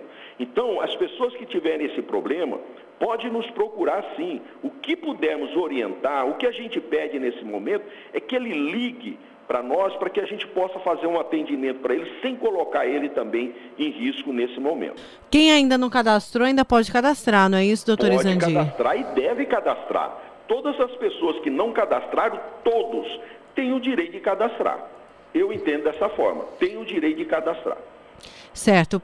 Eu queria que o senhor desse uma pincelada de novo, doutor Isandi, de quem tem direito. Tem gente me perguntando aqui é, é, essa questão aí do direito, né? Quem tem direito, principalmente quem está no cadastro único até o dia 20, quem tentou fazer depois do dia 20 aí já não receberia. O pessoal está perguntando aqui de novo. É, por exemplo, tem uma participação aqui. Estou desempregado, não recebi nenhuma parcela. Creio que seja porque ao preencher a solicitação coloquei informação errada. Quando me, quando me perguntaram sobre a renda mensal, coloquei o valor da renda anterior, do quanto eu ainda estava trabalhando. Estou desempregado desde 2018. Tem como refazer o pedido do auxílio? Queria que o senhor falasse sobre tem, isso. Tem, exatamente isso. Quando nós vamos preencher, quem tem direito? Todas as pessoas lá, 18 anos de idade ou mais, todos eles. Quem tem direito? Eu tenho uma casa onde moram três, quatro pessoas. Posso receber, eu tenho uma mãe e tem três filhos. Essa mãe vai receber quanto? Valor de 600 reais, mais 600 reais são 1.200 reais. Ou seja, ela tem três filhos, mas vai receber ela e mais um. Os outros dois, não, esse valor vai preencher para todos os quatro. Quem tem direito lá? O MEI, né? As pessoas que trabalham na informalidade, o cidadão informal, o prestador de serviço, todos esses têm o direito de receber esse salário emergencial e aqueles que declararam né, o imposto de renda em 2018 num valor recebido até R$ 28.559,70, conforme está aqui hoje. Todas essas pessoas podem fazer o cadastro e todas essas pessoas, preenchendo esses requisitos do governo federal, subentende, após análise da data prévia, que tem o direito de receber o salário emergencial. Tem gente perguntando o seguinte, olha, é, o João, ele cadastrou o banco do Bradesco, consultou e na mensagem afirmava que já tinha sido feito o depósito. Só que consultor consultou lá no banco e não está na conta. Demora muito tempo, doutor Isandi? Qual que é essa média depois de dizer que o dinheiro já está já está na conta aí para o pessoal poder receber? Eu entendo quando se fala em transação é, de transação, porque esse repasse, olha só, esse repasse, eu acredito que ele é feito pelo Banco da Caixa Econômica Federal. Todo o dinheiro quem vai repassar para os outros bancos é a Caixa Econômica. Então pode ter aí nessa transição, né, dessa transferência, um prazo no máximo, no máximo de 24 horas, que são os dias úteis. Ah, ele fez a transação, por exemplo, a transferência para o Banco do Bradesco no sábado. Quando que ela vai cair? Na segunda-feira, no dia útil. Então eu só vou trabalhar e contar os dias úteis, mas não é mais do que 24 horas. Certo. Tem mais participação aqui. É, o pessoal perguntando ainda. Tem 15 dias que fez o cadastro e até agora em análise. Olha, é, doutor Isangil, o superintendente disse ontem que, se está em análise é porque não foi rejeitado. Agora, realmente é o que o senhor falou aqui, né? É um problema sério e que essa demora aí deixa a pessoa aflita. E tem inclusive uma mensagem aqui é, falando o seguinte: isso tudo é muito constrangedor. Além de sofrer com tudo que está acontecendo, ainda temos que ficar é, nos humilhando aí, pedindo essa ajuda, indo até a Caixa Econômica e sempre dando aí, né, com a cara infelizmente, na porta. É, o pessoal aqui está reclamando sobre isso, sobre essa demora, essa resposta, essa questão aí do depósito. É muito, é muito complicado. Eu queria que o senhor desse uma pincelada de novo em quem, em quem pode receber, quem tem direito de receber esse auxílio. Só respondendo uma pergunta do Caçula do Pandeiro, Caçula me pergunta se tem outro meio sem ser o Caixa Tem. Gente, só lembrando que o Caixa Tem é para quem não tem, não informou nenhuma conta, para quem não tem conta nenhuma. E aí o governo criou uma conta social, a chamada conta digital, tá? E aí você vai acessar o Caixa Tem com o seu CPF quem informou conta ou quem já tem aí o vínculo com no CAD único com conta, Bolsa, quem recebe o Bolsa Família, né, que vai ter a conta poupança na Caixa, é, não precisa baixar o Caixa Tem, tá? Porque já informou, vai cair lá, tem que ficar monitorando, como disse o doutor Izandi, inclusive o pessoal do Banco do Brasil tá é, sofrendo com isso, quem tem aí a conta negativa, o dinheiro, muita, muita gente reclamando que o dinheiro, que a conta comeu dinheiro, literalmente, né? Falando aí o português, claro, que o pessoal entende entende? Uhum. Então, é. A conta social, o Caixa Tem é só para quem tem essa conta social, tá? É o Caixa Tem. Doutor Isandi, dá a pincelada de novo para a gente. Quem tem direito a esse benefício, por favor? Então, todas as pessoas hoje que estão tá na informalidade, prestadores de serviços informais, aquele que é contribuinte individual facultativo e o MEI, todos esses têm o direito de fazer a inscrição na plataforma. Aqueles que já estavam cadastrados no CAD único até o dia 20 de 3 de 2020, todos que estavam lá cadastrados, esses aí o governo deu a prioridade e os primeiros pagamentos, inclusive, saíram e já está saindo o segundo pagamento para estes e aqueles que já recebem o Bolsa Família. Esses não precisam fazer o cadastro. Agora, todos os demais que não estão cadastrados lá no CAD Único, esses têm que entrar na plataforma da Caixa Econômica e fazer o seu cadastro corretamente. Aquele que, no caso, fizer, fizer de forma errônea, fazer, retornar e fazer a correção. Há uma ressalva também, é que muitas vezes as pessoas têm que tentar várias vezes para conseguir chegar até o fim, até o final, né, de toda essa digitalização. Por quê? Porque hoje é o Brasil inteiro buscando esse site e isso pesa no sistema. Então, muitas vezes você inicia e ele não termina, ele trava. Ou mal você, ele, ou ele não abre para você. Então, tem que persistir para que você possa conseguir. Pois é, é, muita gente ainda com essa questão do, do dinheiro aprovado, do auxílio aprovado, mas olha lá no aplicativo dizendo que já tem o dinheiro e não tem. Infelizmente, gente, é um atraso, está acontecendo isso. Muita gente, né, precisando olha, desse valor. O Nayara, eu vou até colocar aqui a disponibilidade, porque a gente falar é muito fácil, né?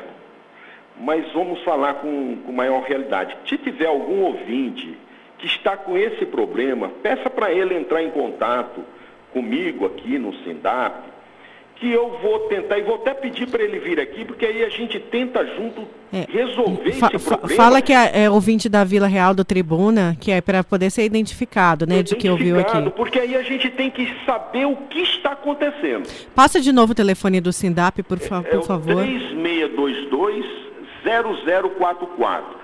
Esse que fala que já recebeu, né, que já foi transferido, ele está tendo a dificuldade do acesso a esse valor, que ele entre aqui, ele vem aqui, que a gente vai tentar entrar em contato e descobrir o que, que está acontecendo.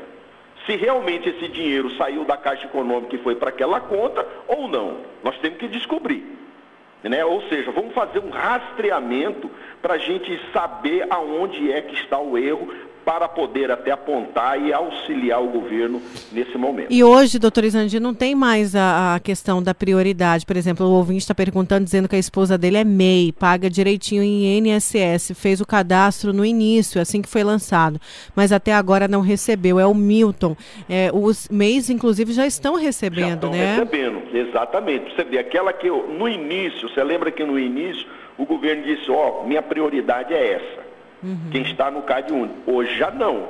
Hoje ele já não fala em prioridade, é todos, tanto o CAD único como aquele que cadastrou na plataforma da Caixa Econômica. Quer dizer, já mudou, né? avançou, isso é bom. Né? Ele não deixou para segundo pagar primeiro esse, depois aquele. Não, ele já está pagando automaticamente na medida que a data prévia da autorização de cada CPF. É, só lembrando que o pessoal está me perguntando aqui da segunda parcela, doutor Isandir é, os inscritos no aplicativo, no site, né? E os beneficiários, é, já sai a segunda parcela agora em abril. É. E aí, dia 23, amanhã, quinta, amanhã. nascidos em janeiro e fevereiro, 24 nascidos em março e abril, 25 de abril, nascidos em maio e junho, 27 de abril, nascidos em julho e agosto, 28 de abril, setembro e outubro, e 29 de abril, nascidos em novembro e dezembro. E a terceira e última parcela estão programadas para para o fim de maio, tá? É essa informação que a gente tem aqui no Tribuna. É, doutor Isandir, tem muita, muita pergunta. Infelizmente a gente não consegue aí resolver todas, Tempo, né? mas tem mais uma aqui. Deixa eu colocar mais essa para o senhor. Olha, bom dia, sou pensionista do INSS, sou viúva, tenho uma filha menor. É, aí ela está dizendo que está com um problema sério de conta, mas por, por ela ser pensionista, ela não tem direito de receber, não é isso? Não, ela não. Ela não tem direito. quem, fez a, quem não fez a comprovação de vida pode perder o benefício diante dessa pandemia? No caso do benefício assistencial, todos têm que fazer. Todos, todos. Agora, diante da epidemia, não. Uhum. Aí não. Ele não pode deixar hoje de me pagar o meu, meu, meu, meu benefício assistencial por falta de comprovação de vida, se hoje eu não tenho como fazê-la. Né? É, o governo não pode me exigir isso, a, a, a, Previdência não pode me exigir isso, se ela não está me atendendo para que me permita ir até o, o, posto do INSS e fazer a prova de vida. Doutor Isandi, repete de novo o telefone do SINDAP, 36... É 3622-0044. Se tiver algum ouvinte nesse sentido, que já foi aprovado, que o dinheiro já foi lançado, né, e que não caiu na conta, é interessante a gente fazer um rastreamento o porquê que ainda não caiu esse dinheiro na conta. Tá, doutor Isandir, é, mais uma vez eu vou só explicar aqui para os nossos ouvintes que, que a Caixa falou o seguinte, que quem está em análise é porque está em análise. Isso. Não é que quer dizer que foi reprovado. Quem foi Isso. reprovado vai aparecer a mensagem, foi reprovado. E se for reprovado, pode inclusive refazer o cadastro, né? Quem está em análise, infelizmente, gente, aí é um problema, como o doutor Isandi falou. O Ministério Público tem que começar a verificar isso, isso os, é. os, poderes, assembleias, porque é um problema sério. E a gente também tem que, que falar, e é muita gente para receber esse dinheiro, né, doutor é muita Gente, é muita é, gente, até agora, se não me engano, tá já foram mais de cinco 25 milhões é, de brasileiros aí que receberam esse auxílio. Então, é assim, é, não sei quantos bilhões já pagos, é muita gente. Infelizmente, é, é, eu queria muito poder ajudar nesse sentido, né? De, de ir lá cobrar da caixa e falar, olha, solta logo a, o resultado dessa pessoa, mas não tem como não fazer isso como. individualmente. Infelizmente, a única é, a única, a único conselho, a única orientação, na verdade, não é conselho, da Caixa, inclusive, é esperar. Infelizmente, a gente sabe que não está dando para esperar, né, doutor Izandir? Muita gente, tem é, muita gente necessitada, né, Nayara? Muita, isso, muita. Isso. É, mais uma vez, doutor Izandir, eu te agradeço. Obrigada Opa, por colocar à disposição o sindicato aí para ajudar vamos os nossos ouvintes através do 36... 3622 0044. É, diz que ouviu aqui o Tribuna, que o doutor Izandi pediu para ligar lá, tá, gente? Doutor Izandi, mais uma vez eu te agradeço muito, que Deus te abençoe sempre. Muito todos. obrigada por atender a gente, a viu? nós todos, tá? Uma ótima quarta-feira, uma ótima semana e Deus sempre conosco. Obrigada. Esse foi. Obrigada, viu, doutor? Esse foi o doutor Izandi Rezende, advogado especialista em direito previdenciário e presidente do SINDAP, que é o Sindicato dos Aposentados Pensionistas e Idosos de Mato Grosso. É, e ele deixou aí o telefone né, do SINDAP. Vou pedir, vou, vou repetir aqui o telefone. Como é que eu perdi o. 36220044. Ei, Juca, Juca é 10, gente. Eu adoro o Juca. Ele, ele nos ajuda muito. E tem uma memória, olha, muito boa também, a memória de elefante que fala, né, Juca? É a memória. A Vila Real 98.3 está apresentando Tribuna Bunda com Nayara Moura. Voltamos com o Tribuna desta quarta e vamos com o repórter Luiz Vieira, porque a gente recebeu aí denúncias, né, de superlotação da Caixa. A Nayana já tem inclusive a resposta.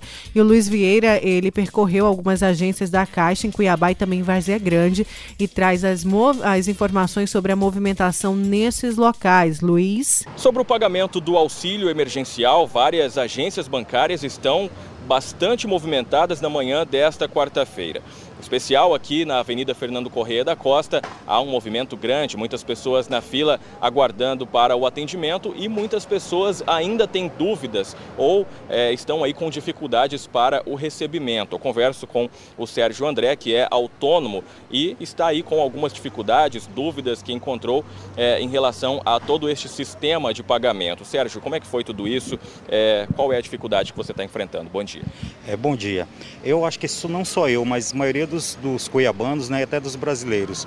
Os benefícios foram, já foram depositados numa caixa, num, numa caixa, numa conta virtual. Tá? Só que para você acessar essa conta, você precisa entrar num baixar um aplicativo que chama Caixa Tem. Esse aplicativo já foi baixado no meu celular desde sexta-feira. O meu benefício está desde quinta-feira aprovado. Já está até depositado nessa, né, nessa conta. Só que não só dá fora do ar. Daí hoje eu vim aqui na caixa para ver se era algum problema. Tá? Eles falaram que é normal isso aí de estar dando condicionamento. Mas desde quinta-feira, condicionamento, ninguém consegue acessar. Então, quer dizer, eu acho que deveria a Caixa também ajudar as pessoas nesse momento, já que é o momento que as pessoas estão precisando, é, ficar esperando mais até quantos dias? Porque eu perguntei aqui para a moça, então você ficar um ano fora do ar, tem que esperar um ano. Ela falou sim. Então, quer dizer, é uma solução meio, meio estranha, né? Porque libera os benefícios. Semana que vem já vai ter já vai ser, vai ser a segunda parcela. Mas o que, que adianta sair a segunda parcela se as pessoas não conseguem receber, né? Não conseguem acessar esse site. E aí todo este transtorno de ter que vir até a agência para tentar receber aí esse auxílio e voltar para casa com a viagem perdida. Exatamente, né? Não é só isso também, né? É o tempo, né? A pessoa muitas vezes vem aqui, a fila, você, você mesmo está presenciando, a fila está enorme aqui. A pessoa perde uma hora, uma hora e meia na fila, chega chega lá e fala que não pode, não tem esse benefício para receber, que é só através desse site. Então, quer dizer, tem também o transtorno do tempo, né? Porque tem algumas pessoas ainda que agora que o prefeito liberou o comércio, tem algumas pessoas ainda que vão voltar a trabalhar. Então, como é que vão fazer? Se, se falaram que era para facilitar através de um site e nesse site não, não só dá fora do ar, então não está tendo facilidade nenhuma. Daí vem aqui não resolve. Então, como é que essas pessoas vão ficar, né? Acho que deveriam ter uma providência, os órgãos competentes, né, a superintendência da Caixa Econômica aqui de Mato Grosso, o supervisor, para dar uma justificativa para essas pessoas, né? Ok, obrigado é, pelas informações. Eu conversei com o Sérgio André, que é autônomo, está aqui na agência da Caixa Econômica, na Avenida Fernando Correia da Costa, neste momento, onde a gente registra uma grande movimentação de pessoas. E é, o complicado de tudo isso é que, em meio à pandemia do novo coronavírus, as filas estão sendo formadas e uma distância mínima entre as pessoas. É, e as pessoas reclamam, inclusive, da estrutura para é, o atendimento, abrigar aí essas pessoas que estão em busca do atendimento e de mais informações neste momento em que buscam aí receber este auxílio emergencial. Luiz Nayana tem a resposta da Caixa Econômica, não é isso? Isso mesmo. Segundo a assessoria de imprensa da Caixa Econômica, aconteceu uma indisponibilidade no sistema, algo pontual, mas que já foi resolvido. Mesmo sendo já resolvido, a gente acredita que essa fila vai demorar um tempinho para terminar, né? Porque tinha muita gente pelas fotos que o ouvinte mandou. Pois é, eu vou falar de novo aqui com os nossos ouvintes. É, o o, o, sobre a, a, primeira parcela, né, para os beneficiários começa a ser, é, começou a ser paga no dia 14 de abril. Os pagamentos são feitos em até cinco dias úteis após o cadastro, mas não é isso que a gente está verificando. A segunda parcela foi antecipada, lembrando que para quem tem aí é, o pessoal que está recebendo aí a segunda parcela é os que fizeram pelo aplicativo e quem já tem o CAD único, né? É, tem aqui a segunda parcela, os nascidos em janeiro e fevereiro amanhã recebem a março e abril, dia 24, dia 25, maio e junho, dia 27, que é a segunda-feira, julho e agosto, dia 28, que é uma terça, setembro e outubro, e no dia 29, na quarta-feira, novembro e dezembro. A segunda parcela aí, o pessoal está perguntando quem não recebeu nem a primeira. Segundo o superintendente da Caixa, provavelmente vai receber junto ou muito perto uma da outra, tá, gente? Essa é a informação que a gente tem aí a respeito disso. Olha, daqui a pouco a gente vai falar de saúde. É, vamos agora para um giro de notícias aqui é, no no GD. Lembrando que você pode aí participar do GD. Vamos aqui a, ao giro de notícias nacionais, na verdade, falar do coronavírus. Pesquisa aponta 53% defendem isolamento mesmo com a crise financeira. Vamos lá, essa parte, é, essa, a esse giro de notícias nacionais. 53% dos brasileiros afirmam que manteriam isolamento social na pandemia do coronavírus, independente das consequências. É o que aponta o levantamento nacional realizado pelo Instituto Paraná Pesquisas e divulgado nesta terça-feira. Já cerca de 43% disseram que não manteriam a medida se ela viesse acompanhada de uma crise financeira. Em todo o Brasil, já são quase 3 mil mortes causadas pela Covid-19. Médicos e autoridades de países que passaram pela epidemia recomendam que a melhor forma de conter o vírus é o isolamento social. Agência Rádio Web de São Paulo, Leno Falck. É, mas na verdade isso depende um pouco de cada cidade, né? não sei se essa pesquisa foi só ali na região sul, mas as cidades que não têm muitos casos, como é o caso aqui de Cuiabá e até mesmo do estado de Mato Grosso, acaba que a defesa é maior pela re, é, é, abertura do comércio, pela reabertura. Inclusive, Inclusive Nayana, ontem teve uma é, carreata né, de muitos empresários pedindo a reabertura do comércio, mesmo o prefeito Emanuel Pinheiro tendo já flexibilizado isso, já que disse que começa vai reabrir, né? a funcionar a partir de segunda-feira. Ontem eles fizeram uma carreata é, pedindo é, a, a abertura do comércio de eles querem que seja aberto não de forma gradativa, como foi colocado pelo prefeito, e também é, em apoio ao presidente Jair Bolsonaro, pedindo inclusive intervenção militar, a volta do AI-5, essa carreata que inclusive teve uma liminar do Ministério Público proibindo a carreata, porque segundo eles é, seria mais um motivo para causar aglomeração aqui no centro da capital. E tiveram algumas regras a serem cumpridas. Quem estava participando da carreata não podia sair do carro. Tinha que tinham usar que usar máscaras, mas acabaram descumprindo, né? É. Que, que, eles tiveram uma concentração ali em alguns pontos do centro da cidade. É uma carreata que, na verdade, Nayana, a gente entende o pedido de abertura do comércio. E esses outros pedidos acabam, inclusive, afetando e estragando o que era Sim, uma reivindicação. A, a, real proposta é, a real carreata. proposta. E uma reivindicação, re, reivindicação justa, né? Sim. né? Que é os empresários, as pessoas uma que estão padecendo que, aí. que eu falei, inclusive, eu acompanhei ontem tem essa carreata, ele era empresário lá de Várzea Grande. É, ele falou, ó, em Cuiabá a gente já sabe que vai ser retomado gradativamente, mas em Várzea Grande? Essa é uma das cobranças do pessoal de lá também.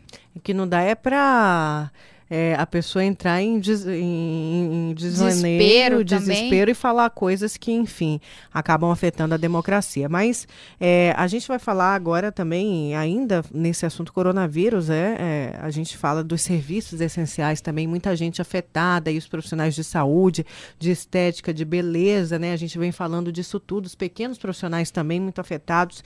E, e como que as pessoas estão fazendo para se readequar, né, diante dessa pandemia? Muita gente ainda busca, claro, a, a clínicas de estéticas, a harmonização orofacial, por exemplo, a gente falou tanto disso aqui no Tribuna, né, que ganhou os holofortes, que, enfim, caiu no gosto da população de você aí poder harmonizar o seu rosto, se sentir bem melhor, resgatar aquela autoestima, mas diante dessa pandemia, é, as clínicas, claro, aumentam a segurança biológica neste momento. Por isso que a gente vai conversar agora por telefone com a especialista em estética orofacial, a doutora Nayara Ceruti. Tudo bem, doutora? A gente já estava sentindo sua falta aqui no Tribuna. Oi, bom dia. Bom dia, pessoal. Tudo bem? Também estava com saudades. É um prazer mais uma vez estar aí com vocês, mesmo que por telefone, né, de uma maneira diferente. Agora é tudo diferente, na verdade, né, doutora? E a gente quer trazer a, é a realidade de cada profissional. E, enfim, a gente tem um decreto aqui é, municipal de Cuiabá que fechou o comércio, mas agora o prefeito anunciou que está reabrindo. Porém, a senhora faz parte também da saúde. A saúde tem aí, é, é, pode abrir, mas tomando algumas medidas de segurança. Explica para a gente como tem tem sido, inclusive, a sua rotina aí na clínica, essa readequação, é, essa nova rotina diante da pandemia, até uma forma de é, tranquilizar os, os, os pacientes, não é isso? Bom, eu peguei um pouquinho, né, o gancho da conversa de vocês enquanto eu aguardava em linha e só para complementar, já fechou em torno de 60 mil empresas nesse início de pandemia, o que provavelmente vai aumentar em torno até chegar no período de junho e julho. né? Então, assim, as, os, as, os comerciantes, eles estão realmente preocupados com a manutenção da, da sua empresa. É, e como muitas vezes a parte estética não é um princípio básico, né, não é uma necessidade, como comer, vestir, enfim, né, é, muitas pessoas têm deixado esses para realizar esses procedimentos é, em um segundo momento.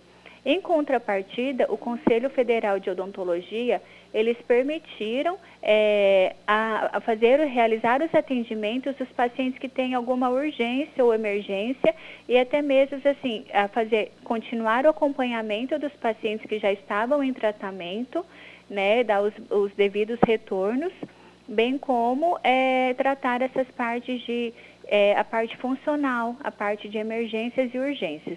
Então, mediante essa necessidade, a gente teve que se adequar nos atendimentos. Então, o que a gente tem feito é reduzimos praticamente pela metade, em 50%, o número de atendimentos da clínica.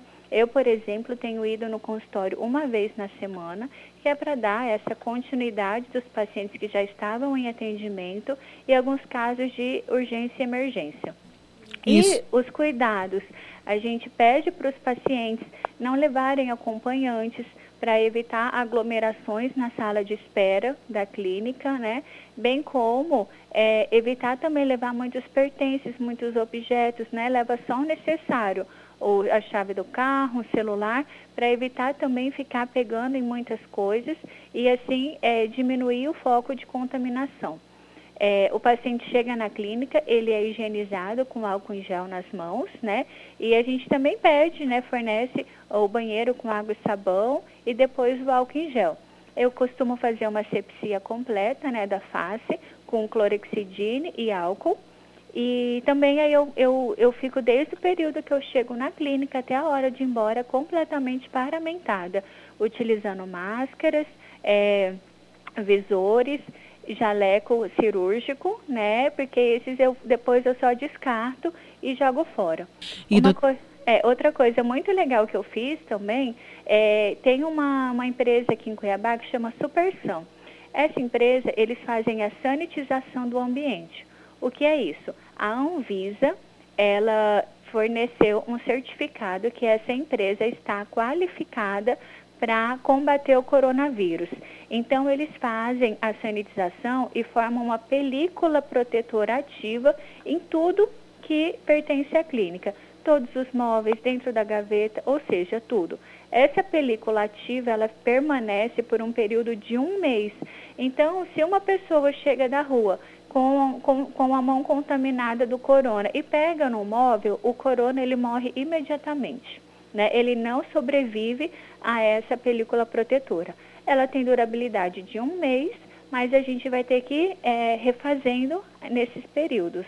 Né? Então, nesse período a gente já tem mais uma segurança, mais uma garantia, um cuidado. E é uma forma também de preservar a sua saúde, porque Exatamente. a gente fala nesse momento, né, doutora, dos profissionais da área de saúde que estão ali, mesmo os que não estão dentro dos hospitais fazendo o combate na linha de frente, também tem um risco maior porque lidam, é, tem que tocar no rosto, como a senhora mesmo falou, né, mexer ali no rosto, mexer no, no corpo do paciente, está ali muito próximo, então o risco de uma contaminação é muito maior. E é importante que as pessoas, nesse momento também, ao buscarem essa ajuda profissional, buscarem as clínicas, elas busquem também é, é, é lugares que tenham essa preocupação com a higiene, não é isso? Exatamente, porque assim, é um vírus muito resistente. A gente sabe que ele tem uma sobrevida de horas no ar, né? É, então, assim, não é simplesmente é, se, se uma pessoa está passeando pela rua, alguém espirrou, ele, ele pode permanecer na roupa e ele fica horas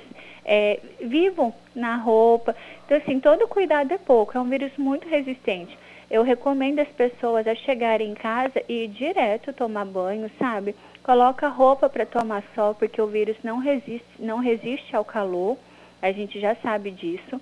Então, assim, chegou, de, chegou da rua, coloca a roupinha para tomar sol e vai tomar um banho. Se lava inteiro, aí depois vai fazer outras atividades dentro de casa. né, brincar com os filhos e trabalhar, mas sempre procura fazer essa, essa desinfecção, essa lavagem toda vez que chega da rua. Agora, doutora Nayara, a senhora no início dessa entrevista tocou nessa questão do, dos profissionais, dos empresários, né, que estão padecendo e sofrendo aí, é, dependendo do segmento, justamente por conta do momento da pandemia. E eu tenho escutado muito, por exemplo, clínicas de estéticas, é, lojas de roupas, salões de belezas, é, usando muito voucher, né? A pessoa compra em um voucher para ser usado no futuro. Isso é uma forma de ajudar esses pequenos também empresários não é? Com certeza. O, é, isso, tem, isso foi muito comum, iniciou lá em São Paulo e no Sul, essa tendência veio de lá, e aí eu acho super válido as clínicas, as empresas que adotarem esse sistema. Né, porque é uma forma de você estar tá realizando vendas, mesmo que não esteja presencial, né? Porque assim, tem muitos pacientes que eles já sabem, pelo menos lá no consultório, o paciente ele já tem um planejamento anual do que ele precisa. Então ele sabe que ele vai fazer uma aplicação de botox uma, duas vezes ao ano, né? Então assim, se ele já sabe que está no período, ele pode adquirir um voucher desse e ficar e, e fazer o, o tratamento de fato quando a passar todo esse período de resguardo. É, isso é importante. E já que a gente fala desse momento tão sensível, as pessoas aí padecendo, os empresários, né, todo mundo querendo aí a volta, inclusive aqui uhum. do comércio. Antes da gente encerrar, eu queria que a senhora deixasse a mensagem também, a senhora que falou da questão da higienização, isso é muito importante, que a gente tem percebido que muitos empresários e, e em muitos segmentos não estão respeitando isso, é um problema sério, né? As pessoas estão deixando aí é, pessoas entrarem sem máscara, sem tomar tomar o, o cuidado devido. E isso mostra que essas pessoas não têm respeito com o próximo, inclusive com a vida. Então a senhora tocou num ponto extremamente importante, que é o respeito ao paciente, o respeito àquele cliente que adentra o estabelecimento. Queria que a senhora deixasse uma mensagem aí para as pessoas que estão à espera né, de dias melhores, doutora Nayara, por favor. Sim. Bom, eu acho que agora, pessoal, é, a gente tem que resguardar o nosso bem mais precioso, que é a vida né? Porque se a gente não tem vida, não adianta de nada a gente trabalhar, a gente deixar as pessoas que nós amamos, né?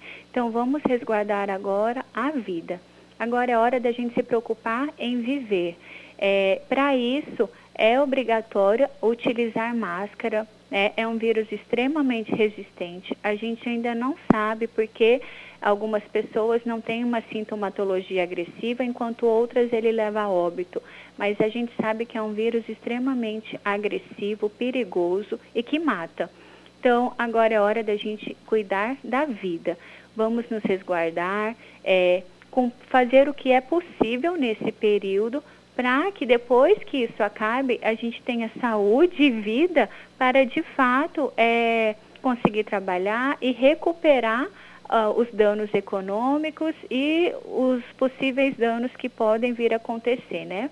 a gente sabe que depois desse período vai acontecer muita coisa ainda é, no mundo.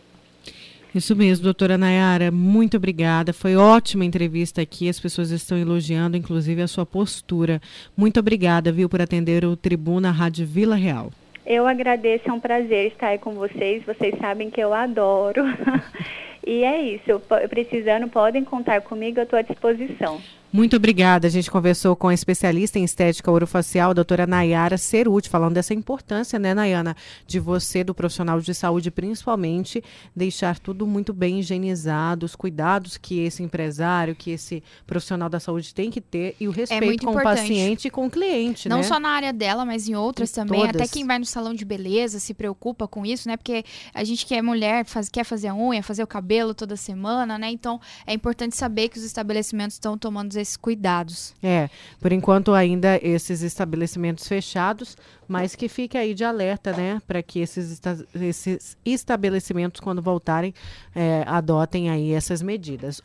A Vila Real 98.3 está apresentando Tribuna Bunda com Nayara Moura. Voltamos com o Tribuna e que a gente vai falar agora sobre H1N1, tá, gente? A, na verdade, a, a vacinação contra a influenza que, que previne também da H1N1, H2N3 e a gripe, a influenza A. tipo A, não, não imuniza contra a Covid-19, tá? É bom a gente frisar isso. E durante a vacinação contra. Hoje, né? Começa, que na verdade começou na última quinta, dia 16, em todo o Brasil, a segunda fase da campanha de vacinação contra a influenza a influenza. Aqui em Cuiabá está seguindo a segunda etapa que começou hoje, quarta-feira. A imunização está acontecendo neste momento no posto da Polícia Rodoviária Federal, na saída para Rondonópolis, e é destinada a vacinação principalmente aos caminhoneiros. A gente vai então com as informações do Luiz Vieira agora sobre a vacinação contra a gripe. A segunda etapa da vacinação contra a gripe influenza H1N1 começa nessa quarta-feira, se estende até o fim de maio e nessa etapa é, ela é direcionada a profissionais de forças de segurança, outras áreas também, como funcionários do sistema prisional, além de caminhoneiros, motoristas de transporte coletivo, entre outros. E sobre este assunto eu converso com o superintendente da Polícia Rodoviária Federal em Mato Grosso, Francisco Elcio. Superintendente, explica pra gente como é que foi montada essa força-tarefa que acontece neste momento aqui no posto da PRF, na saída para Rondonópolis. Esse, esse, trabalho aqui está sendo desenvolvido por vários segmentos. Está no segmento do transporte, capitaneado pela, pela Margarete, também pelo SES Senat, pela Rota Oeste, pelo nosso sindicato é, da Polícia Rodoviária Federal e pela Secretaria Municipal é, de Saúde do município, do município, né? E também Secretaria Estadual, é, Secretaria Estadual é, do Estado. Com esse objetivo, a gente quer imunizar grande parte dos motoristas que passam aqui na região metropolitana. Hoje nós destinaremos 500 vacinas para os profissionais e mais 100 é, vacinas para os profissionais da segurança pública. O nosso objetivo é fazer com que esses profissionais continuem trabalhando, levando todos os, a, a, os alimentos, os insumos para todas as cidades do nosso estado. É um trabalho árduo, é um trabalho em conjunto que está surtindo um efeito e está tendo boa aceitação. Nós iniciamos o trabalho às 8 horas, queremos ficar até às 17 horas à disposição. Nesse mesmo dia está ocorrendo também uma vacinação em Castre, com um trabalho com esse mesmo grupo. Em Castre também está ocorrendo a vacinação. Como é uma quantidade menor, ele vai também ser feito amanhã. Amanhã também teremos vacinação em Castres. Ao longo do mês, até o final do mês, início do mês que vem, nós estaremos em outros lugares, como Sinop, Barra do Garça, estaremos em Poço Lacerda. O objetivo é imunizar a maior quantidade de profissionais, homens e mulheres, heróis da estrada. Com isso, também fazer a vacinação das, da, da equipe de Força e Segurança do todo o estado do Mato Grosso. A gente observa aqui também que o pessoal recebe várias informações, inclusive sobre a higienização, e aqui estão sendo atendidos aí, além dos caminhoneiros, motoristas, como o senhor disse, também é, agentes aí das forças de segurança, né? Isso mesmo, além da vacinação, tem uma orientação por parte do Senat, como a higienização das mãos, como os cuidados que deve ter, está recebendo também o álcool 70%, tem uma equipe também da Rota Oeste à disposição, a equipe do transporte está representada aqui pela Margarete, também está fazendo as devidas orientações. O objetivo é trazer um conjunto de serviços para que o motorista possa ser cada vez mais servido. Agora, há orientações específicas aos motoristas aí que estão na estrada, que continuam trabalhando neste período, apesar da recomendação para o distanciamento social. É, há recomendações específicas para esse trabalho realizado por ele? Sem sombra de dúvida. Os cuidados que ele deve ter são os mesmos para que todo mundo possa ter, usar máscara, fazer a higienização do interior da gabine, evitar entrar com calçado dentro da gabine, fazer uma limpeza diária, fazer ao, ao ao descer do caminhão, fazer uma higienização das mãos, que está sendo bem orientado. E nós estamos também disponibilizando os equipamentos, luvas, máscaras e álcool em gel. Com isso, é uma conjunção de esforços que, que queremos imunizar a maior quantidade de motoristas profissionais. Esse, para nós, é o grande objetivo. Se a gente conseguir proteger esses profissionais, estará garantida aí os suprimentos aí de alimentos e de insumos para todo o estado, quem sabe o Brasil também. Agora, bacana que a gente observa aqui também é que ao final de todo o atendimento, das orientações e da vacina, o, quem, quem foi imunizado aqui no local recebe aí até uma alimentação saudável, frutas, suco. Isso mesmo. Além da vacinação, das orientações, ao final aqui nós também estamos distribuindo um kit de, uh, de alimento, que é algumas frutas e também recebe uma quantidade de álcool. Esse é o objetivo, de atrair o motorista e também criar um ambiente de proximidade e dizer que isso aqui, isso aqui é um espaço de todo mundo, um espaço da sociedade que nós estamos construindo uma nova realidade para enfrentar essa pandemia. Obrigado pelas informações. Eu conversei com o superintendente da Polícia Rodoviária Federal em Mato Grosso, Francisco Elcio, sobre a imunização, a vacina contra a gripe influenza H1N1, que segue na sua segunda fase aqui no posto da PRF, na saída para Rondonópolis. Pois é, e o Luiz também conversou com algumas pessoas na, na, ali na região, muitas pessoas que estão unindo esforços para a efetividade deste trabalho, uma verdadeira força-tarefa para que aconteça aí a, essa imunização neste local. Luiz Vieira volta com a gente. Ainda sobre a campanha de vacinação, a segunda etapa contra a gripe influenza H1N1, a gente conversa com parceiros que estão unindo esforços para a realização deste trabalho converso com a Margarete Buzetti, que é presidente da AEDIC, a Associação das Empresas do Distrito Industrial de Cuiabá. Margarete, como é que foi essa mobilização? Houve um esforço aí para trazer é, esse sistema, essa estrutura de imunização aqui para este posto da PRF por uma questão de mais comodidade às pessoas a serem imunizadas, não é isso? Bom dia, exatamente. É, através da associação, a, a EDIC, eu fiz um pedido à Secretaria Municipal de Cuiabá para que essa vacinação não fosse só feita nos postos de saúde, e sim no posto da PRF, onde os motoristas têm mais chance de serem imunizados, já que eles se deslocam entre os estados frequentemente. Então houve essa mobilização, a secretaria entendeu é, estamos aqui hoje realizando esse evento com apoio de vários parceiros do Distrito Industrial e a imunização deles é super importante da H1N1 para que isso é, reforce, para que não seja pego o Covid. Né? Essa é a intenção. Agora, em relação a esse apoio que vocês buscaram dos empresários, é até mesmo para o fornecimento aí de materiais, de insumos para é, é, fornecer a, esse, essas pessoas, esses profissionais a serem imunizados, né? Exatamente. Tem, é, tem empresas que doaram álcool gel, tem empresas que doaram frutas e está sendo distribuído um kit de fruta. Então você passa por todo um, um, um caminho que é higiene e limpeza, que o CS Senat está tá, tá orientando, a vacina, o álcool gel e o kit de alimentação saudável. Ok, obrigado Margarete. Eu converso também com a Tânia Casado, que é coordenadora de promoção social do SESC Senat. É, e houve aí todo um trabalho de orientação aos motoristas para a realização é, dessa campanha. Como é que foi a mobilização para é, trazer esses motoristas até aqui, Tânia, é, especialmente aí para que eles entendam a necessidade dessa imunização? Bom dia. É muita alegria estar aqui nesse momento tão especial, né, de vacinação dos caminhoneiros. O Senat não poderia estar de fora dessa, dessa linda campanha. Essa mobilização foi feita a divulgações, né, com os empresários, os, os caminhoneiros é, autônomos, através também de mídias. Então, aguardamos todo esse público hoje, né, para estar tá com essa vacinação contra a influenza. O Sérgio Senat tá, está proporcionando também o teste de temperatura, a orientações sobre a asepsia das mãos, vai ser entregue um kit, um, entre eles o álcool, né, 70%. Agora, é, as atividades a serem realizadas, elas se estendem aí é, após esse período e essa orientação aos condutores continua, né? Exatamente. Então aproveito a oportunidade de convidar vocês caminhoneiros, vocês motoristas de transporte de passageiros, apresente a sua, carteira, a de habilitação. A partir da categoria C pode estar vindo vacinar. Estaremos aqui até às 5 da tarde e aguardamos vocês.